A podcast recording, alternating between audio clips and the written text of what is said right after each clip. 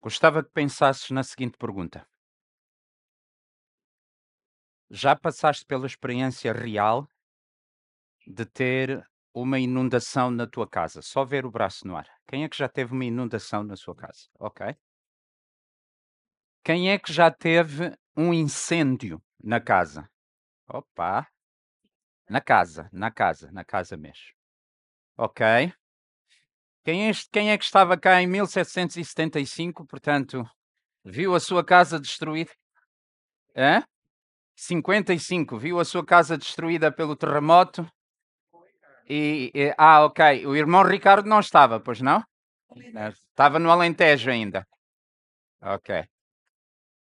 E esses que estiveram cá perceberam-se que há um certo indivíduo que teve uma importância estratégica na reconstrução da cidade, fez coisas muito boas, mas também teve a sua dose de disparates bem grandes. E nós tendemos a nos lembrar das coisas boas que ele fez, tanto assim que temos uma estátua ali no Marquês. Ignoramos as outras, mas sim, ele foi de uma importância estratégica na reconstrução da cidade. Alguns de nós que estamos aqui passaram por conflitos militares e viram a, a, a sua cidade, por exemplo, destruída e tiveram que regressar. E, e, existem conflitos bem, bem recentes. A América do Sul tem vários ainda. A África tem vários. Nós às vezes gostamos de fingir que não, mas a Europa tem muitos mais do que aquilo que nós gostamos de admitir. E vocês que passaram por inundação na vossa casa ou um incêndio, vocês que passaram por guerra e os outros usem imaginação, eu quero que vocês na vossa memória voltem àquele momento em que vocês entraram na vossa casa. E se deram conta da água, não sei se até aqui, se até aqui, deram-se contas das cinzas, das coisas reviradas, a, a, aquela sensação avassaladora de que desgraça. E depois vem a convicção: bom, é preciso reconstruir. Comece por onde? Lembram-se? Comece por quê? Agarramos numa peça de roupa, um brinquedo, uma caixa de fotografias, aquilo está tudo ensopado e vem aquela sensação de angústia, de, de dor e como é que vai ser, o que é que se aproveita daqui, o que é que vai para o lixo, o que é que. Começo por onde? Faço o quê? E nessas alturas é muito importante ter claro na nossa cabeça o que é o essencial e o que é que não é. Estão comigo? Porque algumas coisas, olha, lixo. Estou nem aí. Há outras coisas que mandar para o lixo dói tanto. Mas se calhar está, está de tal maneira destruído pela água ou pelo fogo ou pelas bombas. Eu tenho algumas memórias de quando a nossa família sai da antiga Nova Lisboa ou Joambo e volta novamente para Luanda e vamos morar para um bairro chamado Vila Alice. Eu tenho imagens gravadas na minha cabeça dessa altura, porque era a altura do reinício, do regresso a Luanda e o recomeçar. Os anos antes nós tínhamos passado no Ambo e os imediatamente anteriores à ida a Luanda nós tínhamos passado com os meus avós, os nossos avós maternos, já em circunstâncias de guerra e a nossa mãe tinha passado um período de tempo em que tinha sido presa. Então, aquele lugar, uh, cá está, eu, eu voltando a Luanda, eu consigo encontrar o prédio. E portanto, em 77, eu sou de 69, façam as contas, 77, uh, por sinal, há um episódio crítico na vida uh, social, política de Angola, ficou conhecido como o fraccionismo. Tudo isto está aqui marcado na minha cabeça. Porquê? Porque eram dias de reinício, de recomeço. O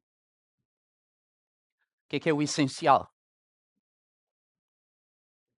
Eu tinha na memória a nossa casa do Ambo, a última casa que nós tivemos antes da guerra. As minhas irmãs tinham, eu desconfio que elas ainda têm na memória essa casa também. E aí tu tinhas que pensar o que é que é essencial: a casa, o quintal, a nespereira. Lembras, Jenny? Nésperas assim, docinhas para chuchu. E nós passávamos uma boa parte do tempo na árvore. Não de liana em liana, mas para ir comer as nésperas. Sim, porque também era nessa casa onde nós aterrorizávamos o cozinheiro, porque ele recebia ordens da doutora Judite para fazer o bolo e os filhos da doutora iam lá e espetavam o dedo no bolo. E o cozinheiro não se sentia bem em apresentar o bolo à sua patroa com um furo. Então lá fazia outro. Ao ir para Vila Alice, 77, 76, eu creio que nós teremos mudado em 76. O que é que era o importante? Era a recordação da Naspereira, do empregado, do quintal? Ou era a satisfação de ter a mãe e as duas irmãs e estarmos juntos? O que é que é o essencial? Quando estamos a começar de novo, e normalmente, conforme o pastor Zé Manuel Fernandes tão claramente comunicou, raramente na Bíblia nós temos um novo começo absoluto, é tudo novo. Deita-se fora tudo para trás. É verdade que eles nunca tinham vivido o cativeiro. Foi o primeiro cativeiro que eles viveram e, portanto, regressar de um cativeiro, isso era novo. Mas há uma coisa que nós percebemos. Há vários recomeços. Porque há muita coisa que é retomar para trás. No novo começo, feito de recomeços, o que é que é o essencial? Qual é o primeiro passo? Começamos por onde? Abram, por favor, comigo as vossas Bíblias em Esdras, capítulo 3, e eu acredito que valerá a pena nós gastarmos o tempo que vamos usar esta manhã, mobilizarmos a nossa melhor atenção, porventura tirarmos notas, porque nós vamos mexer numa passagem que nos mostra com clareza que o primeiro passo a dar, a primeira coisa a fazer, tem de estar relacionada com aquilo que é o essencial, o fundamental. E nós precisamos de distinguir na palavra de Deus, na nossa relação com Deus, nós como comunidade, na nossa relação uns com os outros, o que é o essencial. O que é o fundamental para nós distinguirmos o que é que pode ser suplementar, complementar ou até acessório para fazermos escolhas. Porque não raras vezes as nossas escolhas estão desorganizadas. Estamos a gastar mais tempo mais dinheiro, mais recursos, mais energia, mais saúde, com coisas que são complementares, suplementares, acessórias. E o essencial vai ficando para trás.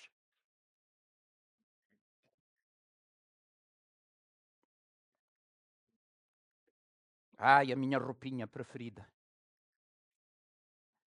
Amigo, quando tu estás num contexto de pós-guerra, não há cá a roupa preferida, há roupa.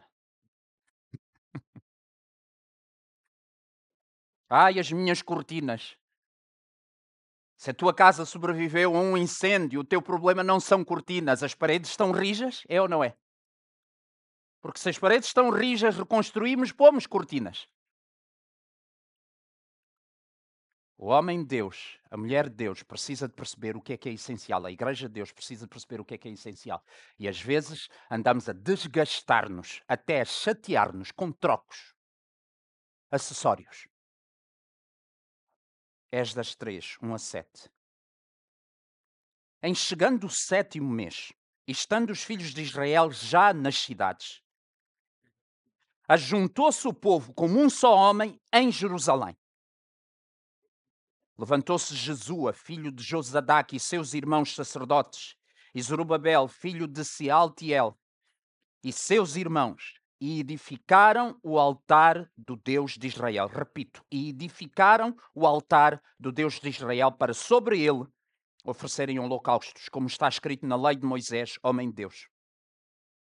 Firmaram o altar sobre as suas bases e ainda que estavam sob o terror dos povos de outras terras, ofereceram sobre ele holocaustos ao Senhor. Repito, ofereceram sobre ele holocaustos ao Senhor, de manhã e à tarde. Celebraram a festa dos tabernáculos como está escrito, e ofereceram holocaustos diários segundo o número ordenado para cada dia.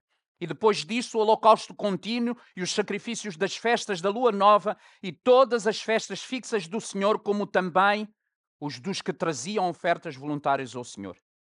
Desde o primeiro dia do sétimo mês começaram a oferecer holocaustos ao Senhor, porém ainda não estavam postos os fundamentos do templo do Senhor. Deram, pois, dinheiro aos pedreiros e aos carpinteiros, como também comida, bebida, azeite aos sidónios e tírios, para trazerem do Líbano madeira de cedro ao mar para Jope, segundo a permissão que lhes tinha dado Ciro, rei da Pérsia. Senhor, no nome do Senhor Jesus, te pedimos, fala conosco. Fala profundamente ao íntimo de cada pessoa, para que nós possamos de facto realizar que para adorar a Deus é preciso entender o Espírito conhecer o Filho e adorar. Ajuda-nos a entender que a adoração é feita no seu essencial de obediência. Ajuda-nos a entender que sem ti nada somos. Nutre-nos através deste pão que é a tua palavra. Dá-me a graça de ser fiel ser claro na comunicação e aos meus irmãos dá a graça de acompanharem, compreenderem, acima de tudo, quererem obedecer. É a nossa oração no nome do Senhor Jesus. Amém. A pergunta que me vai orientar na exposição que quero fazer convosco é a seguinte: qual é o passo inicial no novo começo que é feito de recomeços? Qual é o primeiro passo a dar? Proponho o seguinte e já é a síntese daquilo que eu quero transmitir esta manhã. No novo começo, que é feito de novos recomeços, o passo inicial é sempre voltar a obedecer no que é essencial. Vou repetir. No novo começo, feito de novos recomeços, o passo inicial é sempre voltar a obedecer no que é essencial. Para ficar gravado, porventura, na vossa mente no novo começo, feito de novos recomeços, o passo inicial é sempre voltar a obedecer no que é essencial. E o que é o essencial? Voltar a obedecer às ordens dadas por Deus sobre como é que lidamos com o problema do pecado. Igreja, escutem isto, por favor.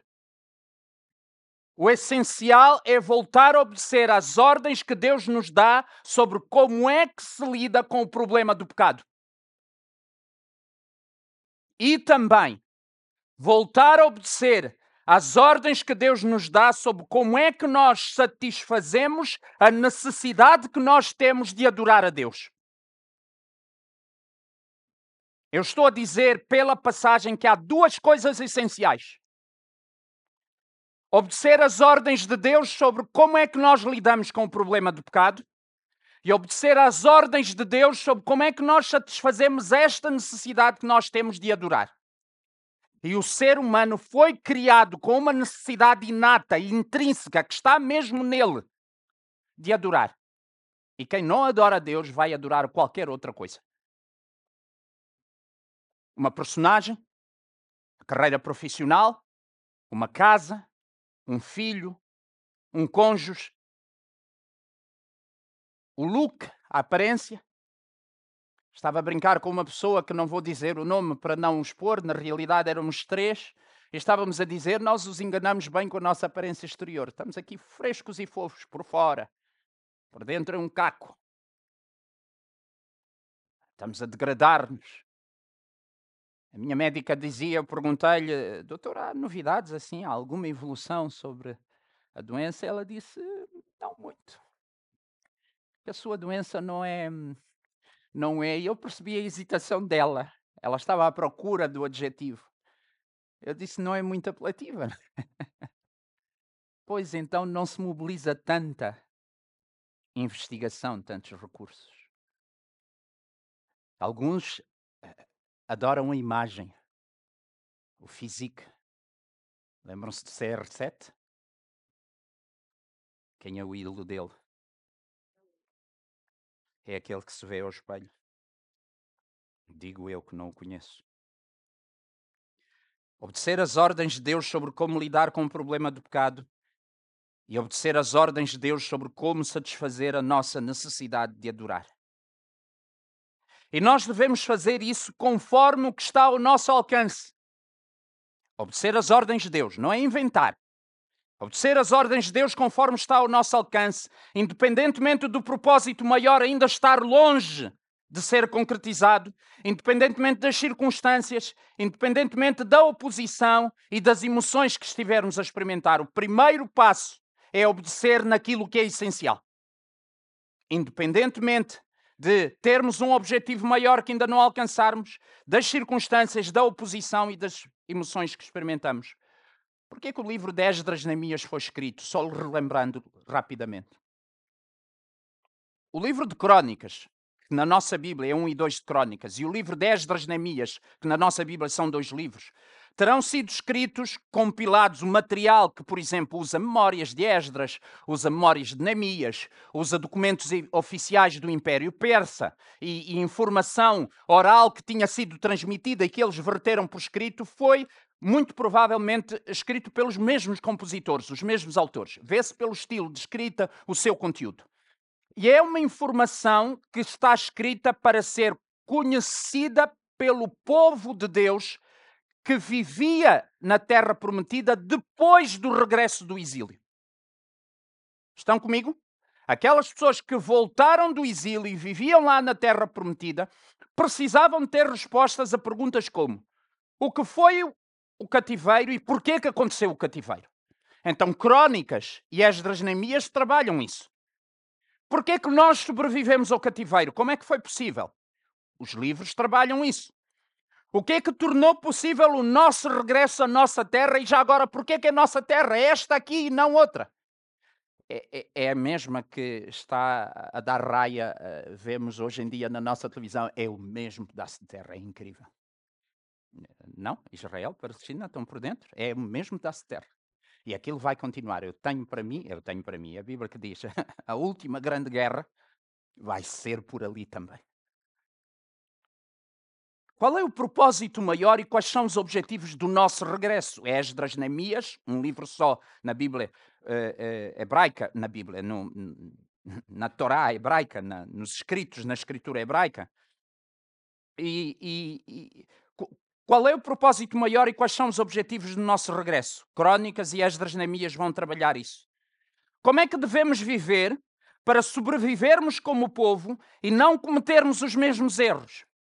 O livro mexe com isso. Quem somos nós? Qual é a nossa identidade?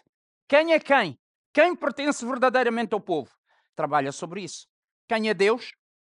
Como é que Deus tem agido conosco? E é muito interessante Por que motivos o problema fundamental continua sem solução? Sim, porque se vocês arrumarem Crónicas, Esdras Neemias, com Ageu, Zacarias e Malaquias, vocês têm aquilo de que a palavra de Deus trata dos últimos tempos que precedem 450 anos de silêncio e depois há a anunciação do nascimento de João Batista, João o Batista, e depois Jesus. Eu vou seguir a ideia. Vocês têm este período de tempo que é tratado por Crónicas, Esdras, Neemias, Ageu, Zacarias e Malaquias, os anos 500 e qualquer coisa, 400. A partir daí, do meio de 400, deixa de haver profeta, deixa de haver mensagem, há silêncio, até um anjo vir ter com Zacarias e dizer: Vais ter um filho vai chamá-lo João. E depois vai um anjo ter com Maria. Por que motivos o problema fundamental continua sem solução? E qual era o problema fundamental? Vira o disco e toca o mesmo. Vira o disco e toca o mesmo. o problema fundamental, e é impressionante, Deus já disse isso claramente através de Moisés no livro de Deuteronômio. Como nós sabemos, Moisés não entra na Terra Prometida, ele faz uma série de discursos para se despedir do povo, orientar o povo que iria entrar na Terra Prometida sob a liderança de Josué. E uma das coisas que Moisés vai dizer com toda a clareza é que há um problema estrutural, que é um problema do coração, que não vai ser resolvido senão quando Deus mais tarde vos der um novo coração. E ali é avisado que vai haver o cativeiro. Mas então o cativeiro não foi. Eh, lembram-se que eu costumo dizer que Deus criou-nos com dois órgãos, dois sistemas de audição: os ouvidos e a bunda. Isto é teologia. Quando o ser. É, é, eu vou explicar.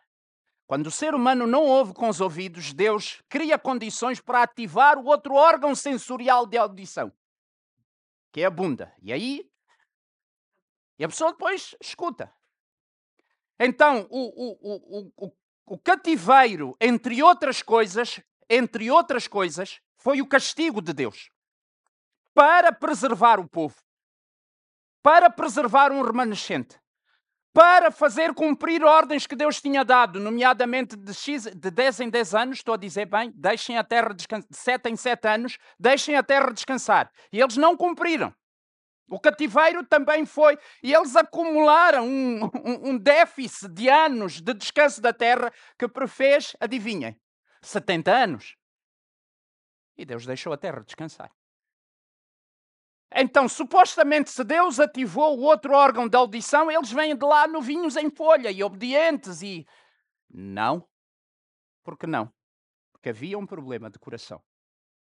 Quem é que pode resolver o problema de coração? Jesus, o Cristo. E enquanto não chegasse Jesus, o Cristo, o problema de coração iria subsistir. Então, leio, o livro de Esdras contém um relato de uma época muito importante na história do povo de Deus. Esta informação não é minha. Após 70 anos de cativeiro, através do decreto de um rei gentio, o retorno foi possível. Este livro nos conta aqui está-se a referir à primeira parte de Esdras e depois já vou à segunda parte de Neemias. Este livro nos conta a história desse retorno e da reconstrução do templo. Não é uma história consecutiva, no sentido cronologicamente consecutiva, estão lá os anos todos, embora em conjunto com o livro de Neemias cubra um período de cerca de 100 anos. O material que Esdras Neemias trabalha cobre 100 anos. E no meio do livro há um intervalo de cerca de 60 anos em que não temos informação desse período.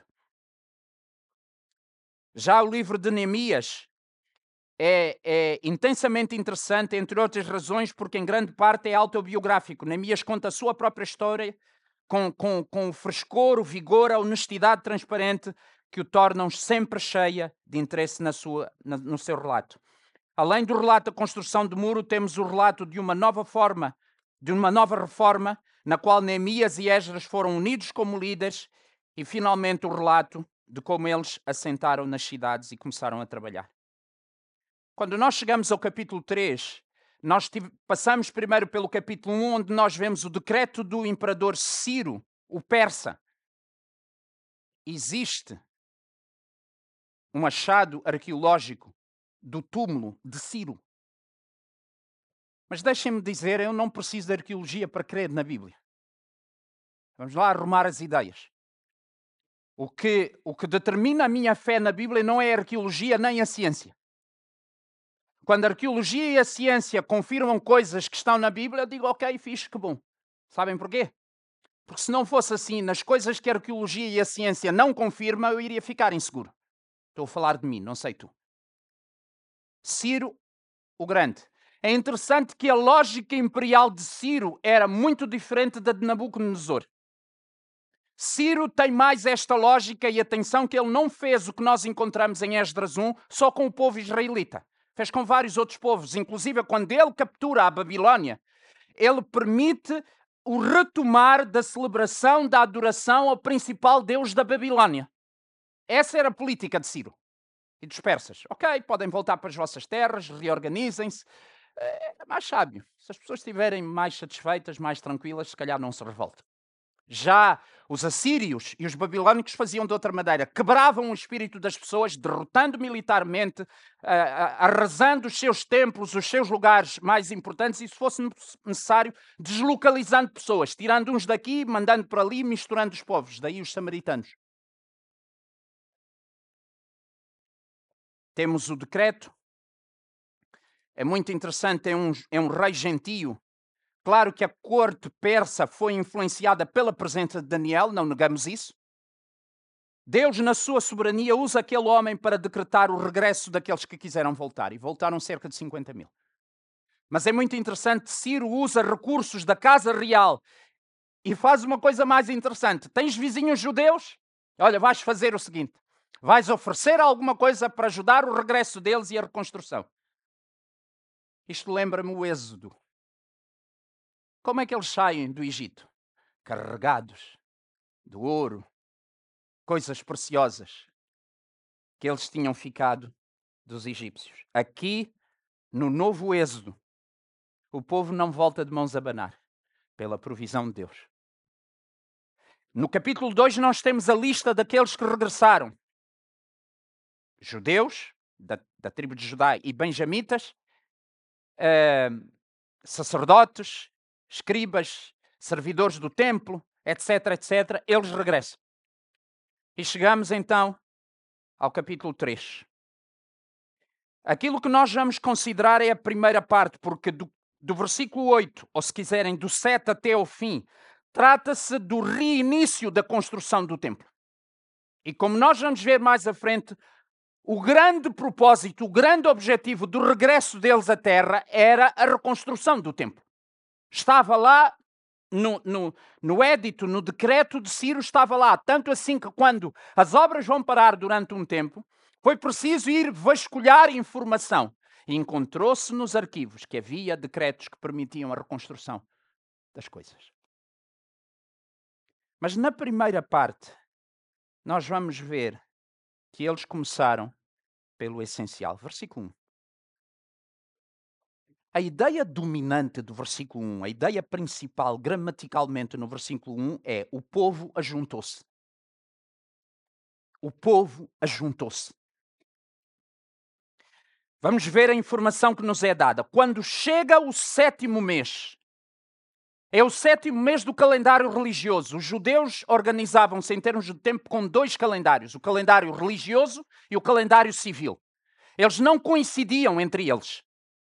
O sétimo mês do calendário religioso corresponde ao primeiro mês do calendário civil. Não vou estar a dizer o nome em hebraico, porque eu não vou fingir que sei hebraico, porque não sei, e não vou estar a arriscar uh, a, a, a, pronunciar mal, mas está aqui escrito o nome do mês. Está bem? Confia em mim, está aqui. Que para nós corresponderia a outubro. Eles chegam oh, desculpem. É, sim, eles chegam e, de acordo com outra ideia, eles já se instalaram, porque o versículo diz, nesta versão que eu estou a usar, estando os filhos de Israel já nas cidades. Sétimo mês, eles já estavam nas cidades, o povo ajuntou-se como um só homem em Jerusalém. As cidades são cidades circunvizinhas a Jerusalém. Mal comparada, se aqui Lisboa fosse Jerusalém, Há gente que vem de Almada, há gente que vem do Seixal, há gente que vem de Setúbal, há gente que vem de Vila Franca de Xira, estão a entender? E vêm e juntam-se todos aqui em Lisboa, Lisboa cidade, este bocadinho só, porque uh, Amadora já não é Lisboa, Odivela já não é Lisboa. Lisboa é tão pequenino, tão pequenino, que quase nem se vê, por isso que é tão caro. À parte. Pensem só comigo. Voltamos de 70 anos de cativeiro. A nossa terra de origem havia sido destruída. Regressamos, estamos a nos instalar em, em, nas nossas casas. E no sétimo mês vem tudo para Jerusalém. Eh, eu gostava de poder eh, ouvir alguns dos vossos pensamentos. Casa ficou com quem? Quem ficou a guardar a casa? Ativaram o alarme com as seguritas, com controle por telemóvel? Os vizinhos eram de confiança? E, e já agora há um comentarista que diz assim: um judeu que sabe que temos que ir para um ajuntamento solene em obediência a Deus e repara que o vizinho que também é judeu fica, eu se fosse vizinho dele eu ia começar assim a pensar, hum, se tu não obedeces a Deus, eu não sei se eu quero deixar a minha porta de casa aberta contigo cá. Porque se tu não és fiel a Deus, como é que vais ser fiel a mim que sou teu vizinho?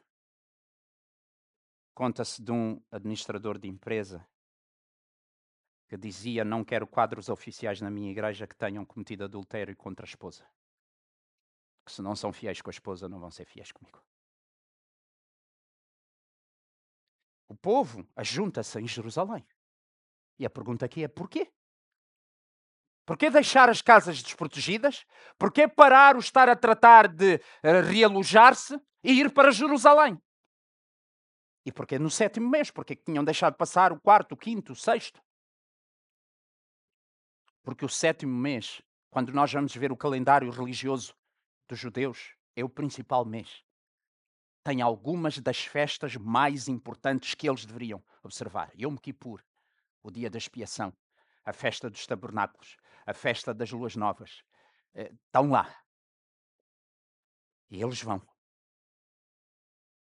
O que é interessante também é que o texto nos diz: o povo ajuntou-se como um só homem. Responda-me lá, qual foi o líder que deu a ordem?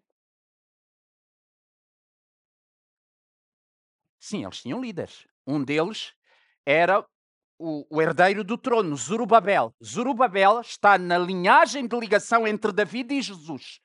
Quando vocês leem a genealogia, vocês vão encontrar Zorobabel. Eu pretendente ao, ao trono seria a pessoa que estaria em condições de dizer: Malta, estamos no sétimo mês, tudo a sair de casa, vamos para Jerusalém. Não. É o povo se junta como um só homem.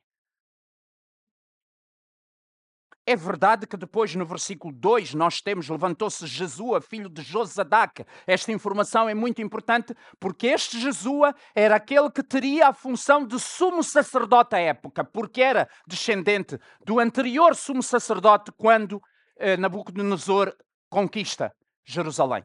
Então o sumo sacerdote está lá. Os seus irmãos sacerdotes estão lá. Zorobabel, filho de Sealtiel, o pretendente ao trono, ou o que tinha direito ao trono, ao trono, não é pretendente, estava lá, e os seus irmãos. Mas o versículo 1 diz-nos que o povo juntou-se. E o versículo 2 me diz: E edificaram o altar do Deus de Israel. Eles juntaram-se para quê? Estão a ver?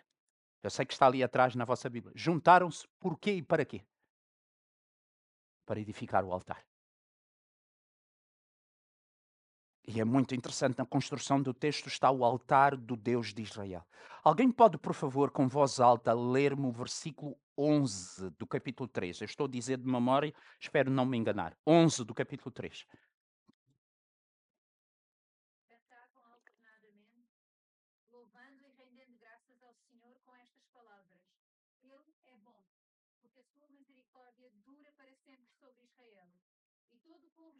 Com altas vozes, louvando ao Senhor por se terem lançado os alicerces da sua casa. É verdade que é mais à frente, mas apanha esta ideia. Ele é bom. E a sua misericórdia para com Israel dura para sempre.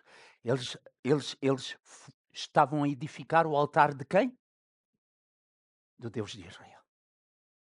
Aquele que tem sido misericordioso conosco, aquele cuja fidelidade tem durado de geração em geração, desde Abraão Oh, famílias disfuncionais. Lembram-se? Abraão, Isaac e Jacó? É, é lançarem sortes e ver qual era mais disfuncional. A, a, a, aquela parte então. Eu hesito sempre em dizer assim, mas é, é, é assim que se diz em português. Havia os gêmeos, e havia um gêmeo que era o filho do pai, e havia outro gêmeo que era o filho da mãe.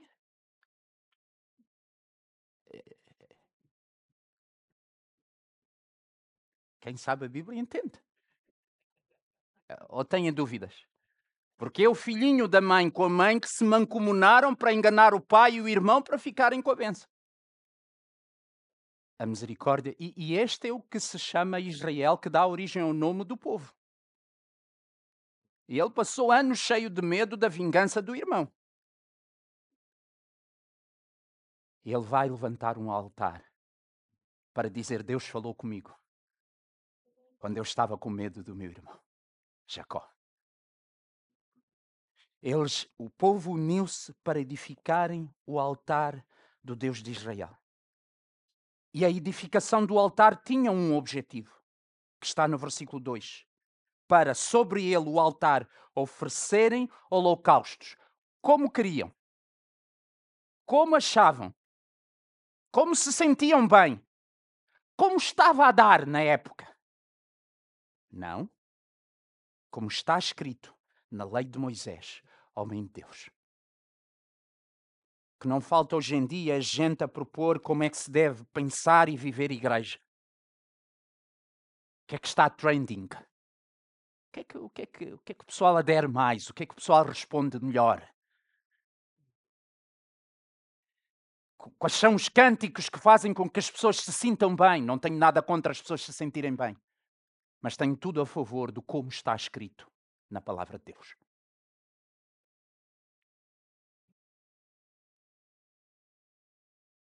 Irmãos, eu quero que nós pensemos um bocado sobre as origens, os motivos e a finalidade tanto de altar como de holocaustos e sacrifícios. Quem é que criou isto? Quem inventou isto? Olha, nas minhas notas, eu fui fazer uma pequena viagem à volta desta ideia do altar.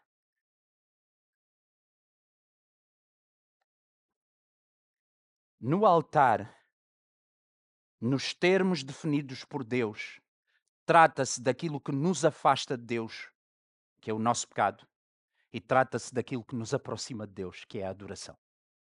Eu quero repetir: no altar, nos termos definidos por Deus, trata-se do que nos afasta de Deus, que é o nosso pecado, e do que nos aproxima de Deus, que é a adoração. E quando nós vamos atrás de altar na Bíblia, nós encontramos a primeira referência a altar em Gênesis 8:20. Levantou Noé um altar ao Senhor e tomando de animais limpos e aves limpas, ofereceu holocaustos sobre o altar. Quando? Depois do dilúvio quando finalmente encontram terra seca, quando Noé eh, pode pisar terra seca e perceber que efetivamente ele e a sua família sobreviveram àquela punição que Deus tinha dado do, do, do pecado. Ele levanta um altar para honrar Deus. Em Gênesis 12, 7 a 8, os nossos jovens da Jab Júnior, liderados pelos seus responsáveis, têm estado a caminhar em Gênesis e algumas semanas atrás passaram por Gênesis 12. Eu estava cá com eles, ali no meu cantinho, ouvindo, observando. Em Gênesis 12, 7 a 8, nós encontramos: Apareceu o Senhor a Abraão e lhe disse: Darei a tua descendência esta terra. Ali edificou Abraão um altar ao Senhor que lhe apareceram. Passando dali para o monte ao oriente de Betel, armou a sua tenda, ficando Betel ao ocidente e Ai ao oriente. Ali edificou um altar e invocou o nome do Senhor. Esta ideia de altar edificado para o Senhor fazia parte da matriz de identidade daquele povo. Quem é que nós somos? Nós somos o povo que descende de Abraão. Quando recebe a promessa qual é uma das primeiras coisas que Abraão faz? É erigir um altar e sacrificar a Deus. E nós vamos encontrar que essa prática de Abraão. Ai, deixa-me só referir aqui mais um outro exemplo. Gênesis 22. Alguém tem presente? Gênesis 22 trata do quê? Isaac. O pai, lenha, cutelo e fogo o teste. Os jovens séniores trataram sobre isso, eu estive com eles nesta sexta-feira e estiveram a ver isto por proposta do Nuno Pires. Deus faz um teste a Abraão. Vamos lá verificar até que ponto tu confias em mim. Dá-me o teu filho. Então Abraão prepara as coisas, prepara o fogo, prepara a lenha, prepara o filho, vem com um servo. Eu gosto de imaginar Isaac, que era jovem, mas não era parvo, está a andar e começa a olhar e começa a fazer as contas. Hum, sacrifício, lenha, cheque, fogo, cheque. Cordeiro. Pai, onde é que está o cordeiro? E o pai diz-lhe: Deus proverá para si o cordeiro. Leva o filho ao monte e edifica um altar e coloca o filho sobre o altar. Hebreus, milhares de anos depois, vai nos dizer que Abraão cria que, se necessário fosse, Deus ia ressuscitar o filho. E é Deus que o para. E quando ele olha, está lá um cordeiro. Historiadores, arqueólogos, principalmente aqueles que se dedicam mais à geografia da zona, existe a possibilidade, eu não quero afirmar isso taxativamente, há alguma consistência nisso, de crer que há pelo menos proximidade geográfica, pelo menos, entre o monte onde se passa esta cena e o Monte do Calvário. Não, não, vos, não vos arrepia? O que é que João Batista disse mesmo? Quando vê Jesus, eis o Cordeiro de Deus que tira o pecado do mundo. O altar é o lugar definido por Deus para tratar do problema do pecado. Por onde é que eles começaram a reconstruir? Pelo altar. Oh, glória! Pelo altar. Esta ideia de edificar de altares passou de Abraão, Isaac, Jacó, foi por aí afora. Vem mais tarde, por exemplo, em Êxodo 20, 24 a 26, venham comigo se faz favor. Êxodo 20, eu já saltei aqui Abraão, Isaac e Jacó, haveria histórias muito interessantes à volta do altar, mas sempre com esta ideia. É lá onde nós resolvemos o nosso problema de pecado com Deus, nos termos definidos por Deus. E é lá onde nós adoramos a Deus nos termos definidos por Deus. Êxodo 20, 24 a 26. Um altar de terra farás e sobre ele sacrificarás os teus holocaustos, as tuas ofertas pacíficas, as tuas ovelhas e os teus bois. Quem é que está a falar aqui? O próprio Deus, que está a definir os termos. Em todo lugar que eu fizer celebrar a memória do meu nome, virei a ti e te abençoarei. Se levantares um altar de pedra, não farás de pedras lavradas, pedra talhada, pedra trabalhada com ferramentas. Não, quero pedras ao natural. Era um altar biológico. Ah, não, não, aqui as pedras não, não têm. Ao natural. Pois sobre ele, pois se sobre ele manejares a tua ferramenta, profaná-lo-ás. Nem subirás por degraus ao meu altar, para que a tua nudez não seja ali exposta. Não vou explicar isto aqui. Orem depois para terem discernimento, eu perguntei no fim. Altar. Altar. Irmãos, está tá a ficar claro para vocês o peso que tem quando o versículo 2 nos diz: edificar um altar do Deus de Israel, para sobre ele oferecerem holocaustos, como está escrito na lei de Moisés. Deixem-me já começar a mexer algumas coisas da parte posterior da aplicação. Pensem como indivíduos, como casais, como famílias. Pensemos como igreja.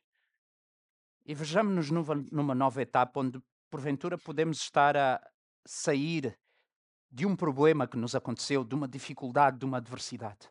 E temos que reconstruir, temos que recomeçar. Qual é o primeiro passo? Não são cortinas. Está a fazer sentido? Não é aparência, é substância. Altar. Porquê? Porque no altar seguimos a Deus e tratamos do pecado. E no altar adoramos a Deus seguindo as suas orientações. E é, é a palavra de Deus é, é tremenda, conforme está escrito na lei de Moisés, homem de Deus. Eu, eu, observo a igreja em Portugal, naquilo que me é dado observar. Observo a igreja em países que eu conheço um pouco mais de perto, Brasil, Angola, por exemplo. Observo a igreja no mundo. Eu tenho para mim que a Igreja de Cristo espalha-se quando desata a inventar. Porque já não lhe satisfaz o que está escrito. O que está escrito está demodé. Está ultrapassado. Então temos que atualizar. Qual é o Cordeiro de Deus que tira o pecado do mundo? Cristo e só Cristo.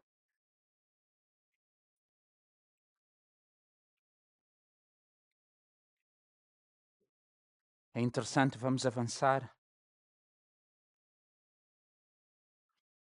Obviamente, na mesma linha da reflexão que eu fiz sobre o altar, poderia refletir sobre os holocaustos e os sacrifícios. Estão comigo? Quem é que teve a ideia? E já agora, quando recuamos em termos de holocaustos e sacrifícios, vamos recuar até onde? Moisés? Não. Os patriarcas Abraão, Isaac e Jacó? Não só. Sabem o primeiro sacrifício que indiretamente está referido na Bíblia? Então, os nossos ancestrais, de quem nós herdamos todo o material genético fundamental, Adão e Eva. É muito interessante, cá está. A ciência a dizer, tudo indica que o ser humano tem uma origem comum. Duh. Sim, mas, mas mesmo que vocês não confirmassem, eu continuaria a acreditar porque a Bíblia diz. Quem estuda genética está inclinado a crer que tudo indica que o ser humano tem uma origem comum. Então, os nossos pais, Adão e Eva, atenderam e caíram na armadilha de Satanás, comeram do que não deveriam comer, dão-se conta que estão nus, então fazem alta costura uh, biológica, com folhas, e protegem-se. Minha cabeça às vezes anda depressa demais e eu pensei gato escondido com o rabo de fora. Literalmente. E Deus pensou isto precisa de uma solução mais eficaz. E o que é que nós sabemos? Eles foram vestidos de quê? Peles. De quê? De animal. Como é que foi possível? Alguém morreu. Alguém morreu para Adão e Eva serem vestidos.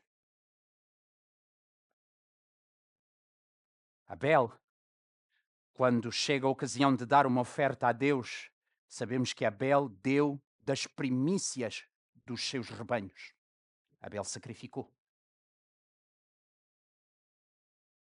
Esta ideia de sacrifícios é ideia de Deus. Deus definiu o que era, como era, quem era, quem é que podia fazer, quem é que não podia fazer. Há um detalhe aqui muito interessante, eu tenho que acelerar. No sétimo mês há o Yom Kippur, ao dia da expiação. E eles não celebram aqui, porque o texto, eh, eh, se quiserem, venham comigo, o 4 e o 5 vão dizer celebraram a festa dos tabernáculos, está correto? A festa dos tabernáculos teria de ser feita no dia 15 do sétimo mês, mas não é dito que eles celebraram a festa que eles deveriam fazer no décimo dia do sétimo mês, que é o dia da expiação, conforme Levítico 16. O dia da expiação pressupunha que o sumo sacerdote levasse o sangue de um cordeiro para o lugar santo dos santos. Pensem lá comigo. Nesta altura, havia lugar santo dos santos? Não. Então vamos inventar, vamos aqui improvisar aqui um lugar. Não. Não há lugar santo dos santos. Não façamos. Vamos fazer conforme Deus mandou. Os holocaustos e sacrifícios são ideia de Deus. E já também fazendo uma ponte. Todo aquele sistema, tabernáculo primeiro, templo depois, a estrutura logística humana, o cerimonial que eles tinham que cumprir, tudo aquilo era sombra que apontava lá mais para a frente. E é por isso então que João Batista vai dizer: Eis o Cordeiro de Deus. A carta aos Hebreus explica completa e claramente o porquê que tudo aquilo que os Hebreus conheciam se cumpre em Jesus Cristo. E fica, especialmente na parte cerimonial, fica ultrapassado com a morte e ressurreição de Jesus Cristo. Holocaustos e sacrifícios não são uma ideia humana. Agora, por exemplo, andar a ensinar as pessoas que as pessoas podem ser salvas se pagarem é uma ideia humana. É invenção. Dizer que pode-se ensinar a palavra de Deus sem abrir a palavra de Deus é uma ideia humana, é uma invenção. Pode ser sedutor, o pregador está ali a falar e nem precisa de abrir a Bíblia. Bom, ou ele tem a Bíblia de memória, ouvimos de um pastor que sabia eh, o livro de Romanos inteiro, de memória. Conta-nos um irmão que ele, numa, numa pregação, ele, ele faz como se estivesse hesitante em encontrar um livro, eh, quando está a começar a pregar e diz, pronto, o texto diz, e começa a dizer o texto. Ou são pastores assim, que os conheço cada vez menos. Ao pregar sem abrir a Bíblia é invenção humana. Paulo vai dizer a Timóteo, prega a palavra. prega a palavra.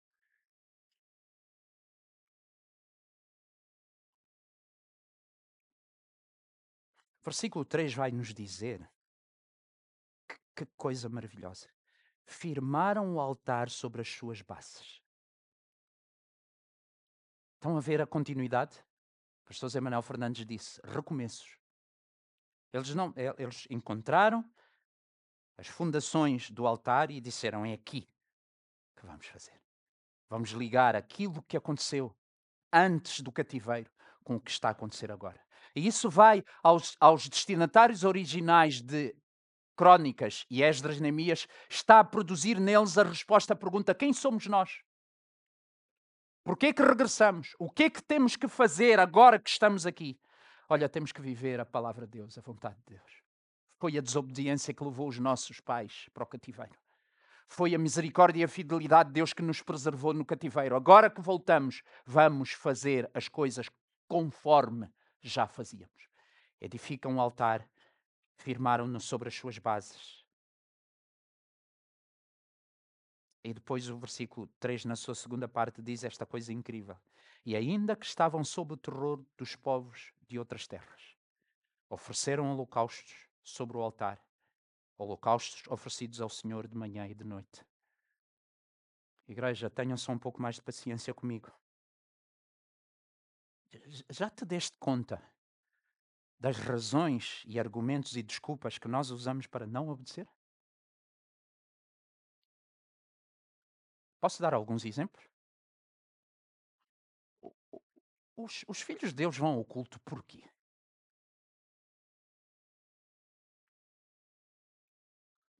Hebreus 10, 25? Alguém? Pode abrir? E, ou então pode ser projetado. Eu estou a dizer de memória também, espero não me enganar. Hebreus 10, 25. Os filhos de Deus vão ao culto porquê? Os filhos de Deus juntam-se porquê? O filho de Deus que tem telemóvel, tem internet fornecida pela Mel ou pela Vodafone ou pela Nós, gratuita, ilimitado. Porquê que ainda assim vai a um espaço e se junta com outras pessoas para adorar? Porquê? Se até vai gastar combustível, vai perder tempo. Porquê? Porque Deus manda. Porque Deus manda. Ai, mas Deus sabes, hoje em dia, com, com o advento do telemóvel e do Zoom, aquela equipa magnífica, nem preciso de ir. Eu ouço quando me dá jeito. Não. Não. Não. Não deixemos de congregar-nos como é costume de alguns. Só Deus poderia ter escrito isto. Só Deus. Antes façamos admoestações, tanto mais quanto vedes que o dia se aproxima. Podem pôr o versículo anterior, se faz favor? O anterior, o 24. Não, não, não. O Hebreus 10, 24, sim. Consideremos-nos também uns aos outros para nos estimularmos ao amor e às boas obras. Palavra de Deus que precede aquele versículo. Como é que eu, estando por detrás do meu ecrã, consigo vos estimular ao amor e às boas obras? Ah, há o chat do YouTube. Brincadeira. Já. Yeah.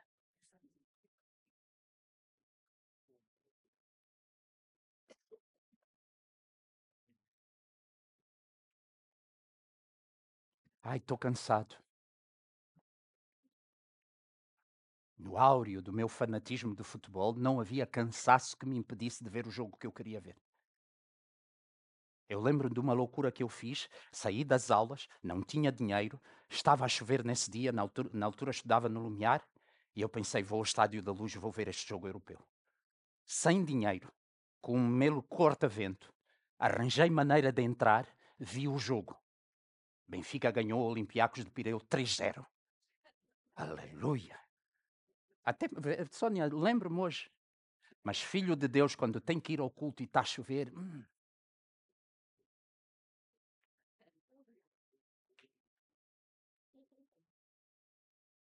Eu vou para a semana.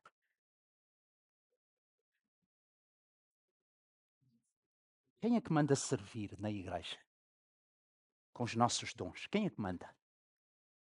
Ai, mas sabem, a liderança da nossa igreja. Ai, o irmão que está comigo no ministério. O texto diz-nos que, ainda que estavam sob o terror dos povos da terra, e não se esqueçam, eles saíram do Seixal e vieram para Lisboa. A casa no Seixal ficou, não havia portas com tranca, com folha de aço. É muito interessante, há um comentador que diz, e havia várias festas que eles tinham que celebrar, não vou passar nisso. A história de Israel não conta de uma única invasão inimiga durante a celebração de uma festa que Deus tinha ordenado. Não é incrível? Não é incrível? Aquela gente está cercada de mar de um lado e inimigos dos outros. É a geografia deles. Mar de um lado, inimigos a toda a volta. Os inimigos começam a ver que eles gostam de celebrar umas festas em que, para os homens, era mandatório, era obrigatório os homens irem. Para as mulheres era facultativo. Qual era a melhor altura para atacar este povo? Festa dos Tabernáculos, Yom Kippur. Aliás, já há recentemente um ataque, uh, uh, só que correu mal para os inimigos. Pois a resposta foi chata. Resolveram atacar Israel durante o Yom Kippur e correu mal. Quais são as razões para não obedecer? Ah, como não está a dar fruto, se calhar deixamos de obedecer. Massaroca, estás aí? Mas de uma ida a Viseu, a, a, a Sara tem, tem dois momentos que eu me lembro em que eu, no meu coração, pensei assim: vou agarrar nesta moça. E há uma delas em que, até para nos ajudar, eu creio que dessa vez o Eddie também foi. Fomos a Viseu, na altura a Ação Bíblica tinha um trabalho de plantação de igreja em Viseu e nós fomos ajudar aquilo que seria uma semana evangelística o, o Carson Goss, na altura, entra em contato com os irmãos nossos na fé que conheciam alguns atletas de renome, nossos irmãos na fé. Um deles, Aloísio. O Aloísio, na altura, estava a discipular o Arthur, a malta que gosta de futebol, o Arthur de Boa Vista. Então, a nossa missão era preparar uma apresentação, um teatro, isto diz alguma coisa? E tivemos a preparar, a ensaiar umas músicas, fomos à rua distribuir folhetos. Hã? A Connie estava connosco? Yeah. A Dina foi também, e na altura nós tínhamos a Gabriela. A Beatriz estava no projeto. E nós preparamos as coisas, alugou-se uma sala, tivemos a distribuir convites nas ruas, tivemos a ensaiar as coisas. O Aloísio sai do Porto para Viseu de carro, acompanhado do Arthur, porque ele ia dar o seu testemunho no programa. Temos tudo pronto. Começamos a ver o relógio. Estás lembrada? Nada. Não veio uma só pessoa. Uma. Lembras-te, Sara? Não veio uma. Então, a certa altura, sentamos-nos no palco, o Aloísio, o Arthur. Eu tenho um slide que eu fotografei a Gabriela ao colo do Aloísio, nesse dia. E nós tivemos ali um momento de edificação mútua.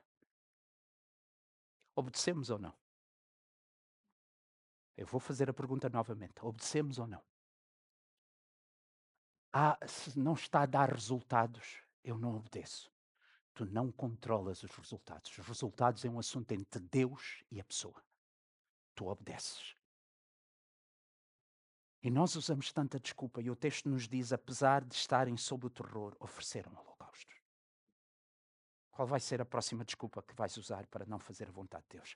Vamos procurar fechar isso. Versículo 4 e 5. Celebraram a festa dos tabernáculos. Interessante esta festa que está naquele calendário, naquele mês. Mas é uma festa muito interessante. Sabem o que é que a festa dos tabernáculos lembrava? Eles, mesmo tendo casas, não da alvenaria, mas do material que eles usavam, no período da festa dos tabernáculos, montavam tendas, iam viver nas tendas. Às vezes faziam no terraço da casa para lembrar que eles tinham peregrinado no deserto e alguém tinha cuidado deles. Que festa tão interessante para celebrar quando voltamos do cativeiro e temos tudo destruído à nossa volta. Ainda nem temos templo, tanto que não podemos fazer o dia da expiação, mas celebramos a festa do tabernáculo que vai dizer alguém cuidou de nós. E é por isso que estamos aqui. Ofereceram holocaustos diários segundo o número ordenado, uh, Reparem, celebraram a festa dos tabernáculos como está escrito. Ofereceram holocaustos diários segundo o número ordenado. Depois disso, ofereceram o holocausto contínuo, os sacrifícios da festa da lua nova, não vou falar sobre isso, fica para outra altura, das festas fixas aos senhores, como também os dos que traziam ofertas voluntárias ao Senhor. Adoração a Deus. Quando estava a partilhar com a Sónia Martins, o que é uh, do Mauro, o que é que eu iria partilhar, quando estava a falar com o Alfredo Lima também, eu estava a dizer: pensem de uma igreja que diz assim: olha, nós vamos começar a cantar quando tivermos o grupo musical completo, quando tivermos bom equipamento de som, digital de preferência, boa projeção, aí vamos começar a cantar. Até lá, vamos esperar.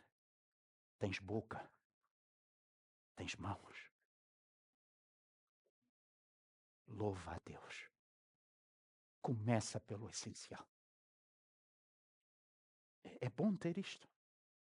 Excelente.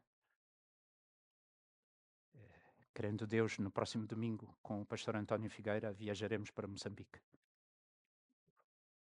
Estaremos lá entre 11 e 28. Estava a dizer a alguém, se não me convidarem a ficar, volto a 28. Estou a brincar. Isto é literalmente humor negro. A ideia é voltar, está bem? A ideia é voltar. A ideia é voltar. Sabem uma das coisas que eu vou fazer? Vou levar a Bíblia em papel. E vou levar caderno.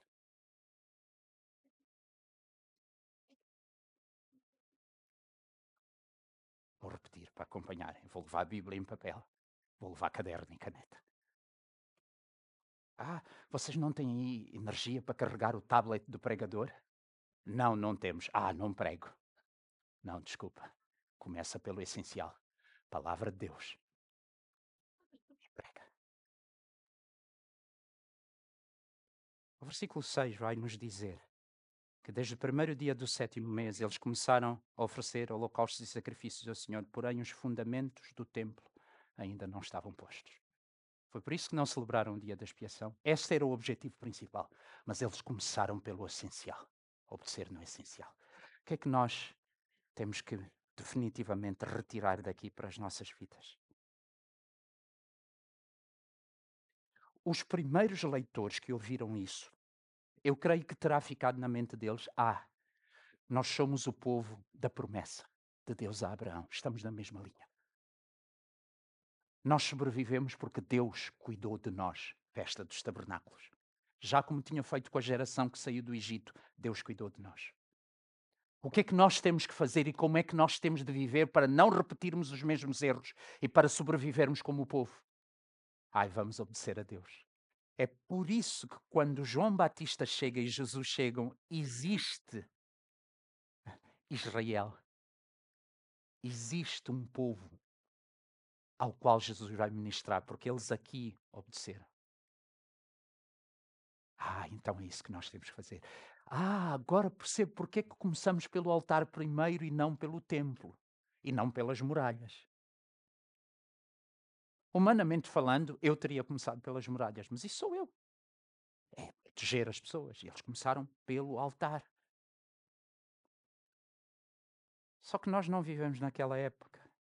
O tabernáculo, como eu disse, o templo, toda a estrutura física, logística e humana, todo o cerimonial era sombra do que estava para vir.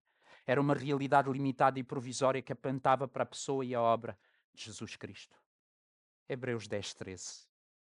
Hebreus 13, 10. Esta passagem eu creio que vai nos ajudar. Hebreus 13, 10. Diz assim: Possuímos um altar.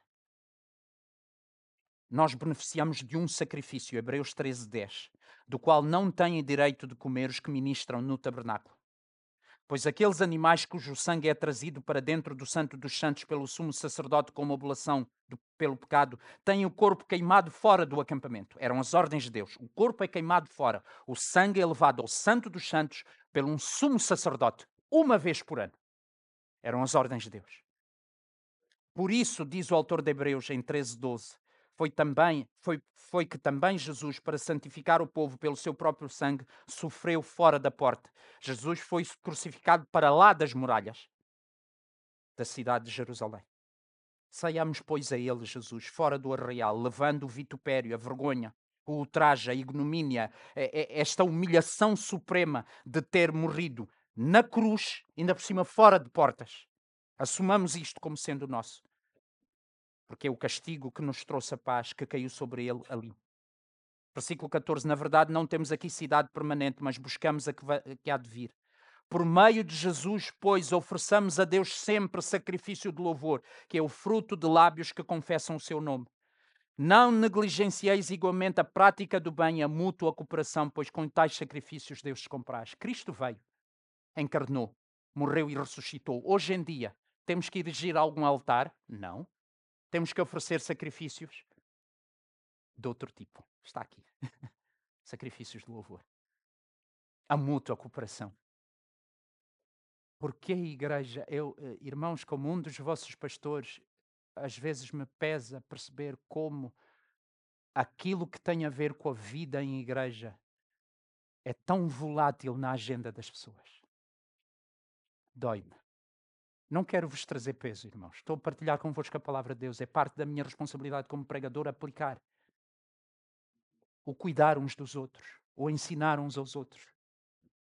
São estes sacrifícios dos quais Deus se compraz em Hebreus 10, 26 a 31, eh, eh, eh, nós temos esta ideia de que alguém que compreendeu o sacrifício de Cristo não pode viver voluntariamente no pecado.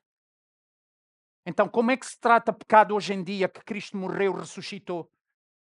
O que quem cobra as suas transgressões nunca prosperará, o que confessa e deixa alcançará a misericórdia. Provérbios 28, 13. Em 1 João, João vai dizer que se nós dissemos que não temos pecado, enganamos a nós mesmos e fazemos-lo mentiroso. Mas se confessarmos os nossos pecados, Ele é fiel e justo para nos perdoar e nos purificar de toda injustiça. Este é o altar, a confissão, o arrependimento, o abandono. É assim que se trata. Vamos começar pelo essencial, não é cortinas, não é instalações, não é equipamento de som, não é banda. É como é que Deus nos pede para tratar de pecado. O altar foi o Calvário.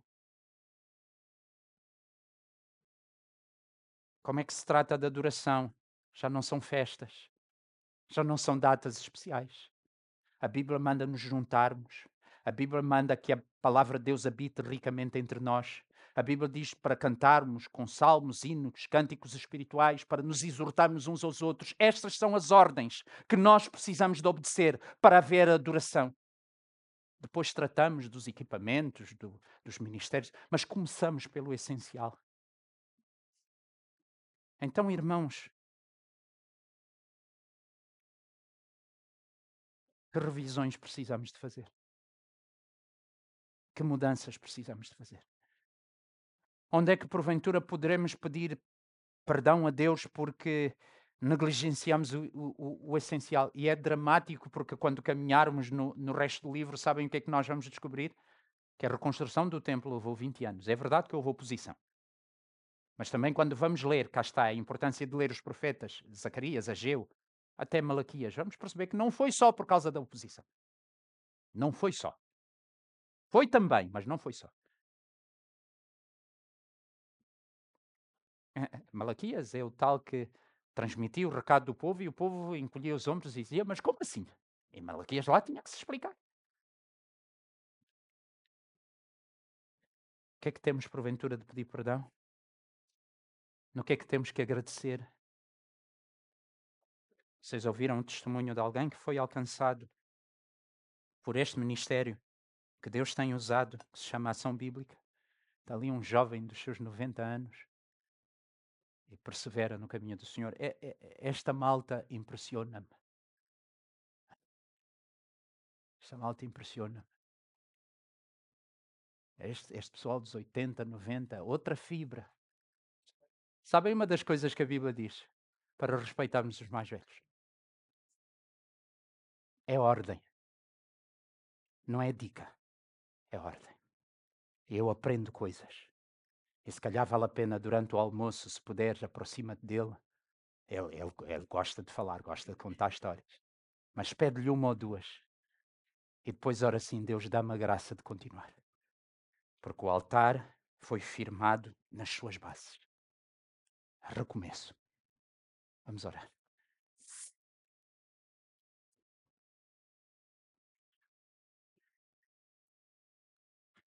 Perdoa-me, perdoa-nos, Senhor.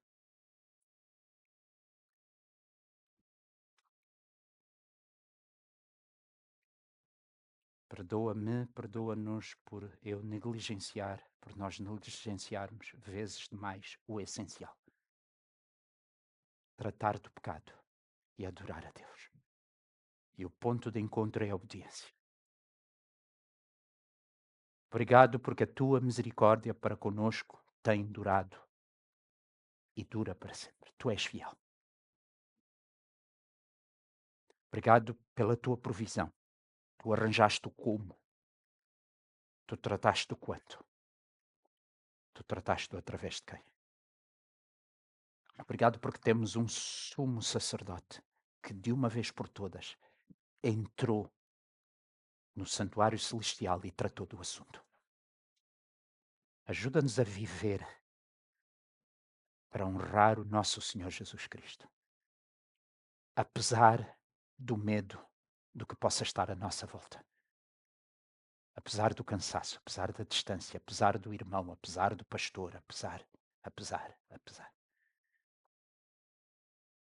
Tu és bom, Deus. Amém.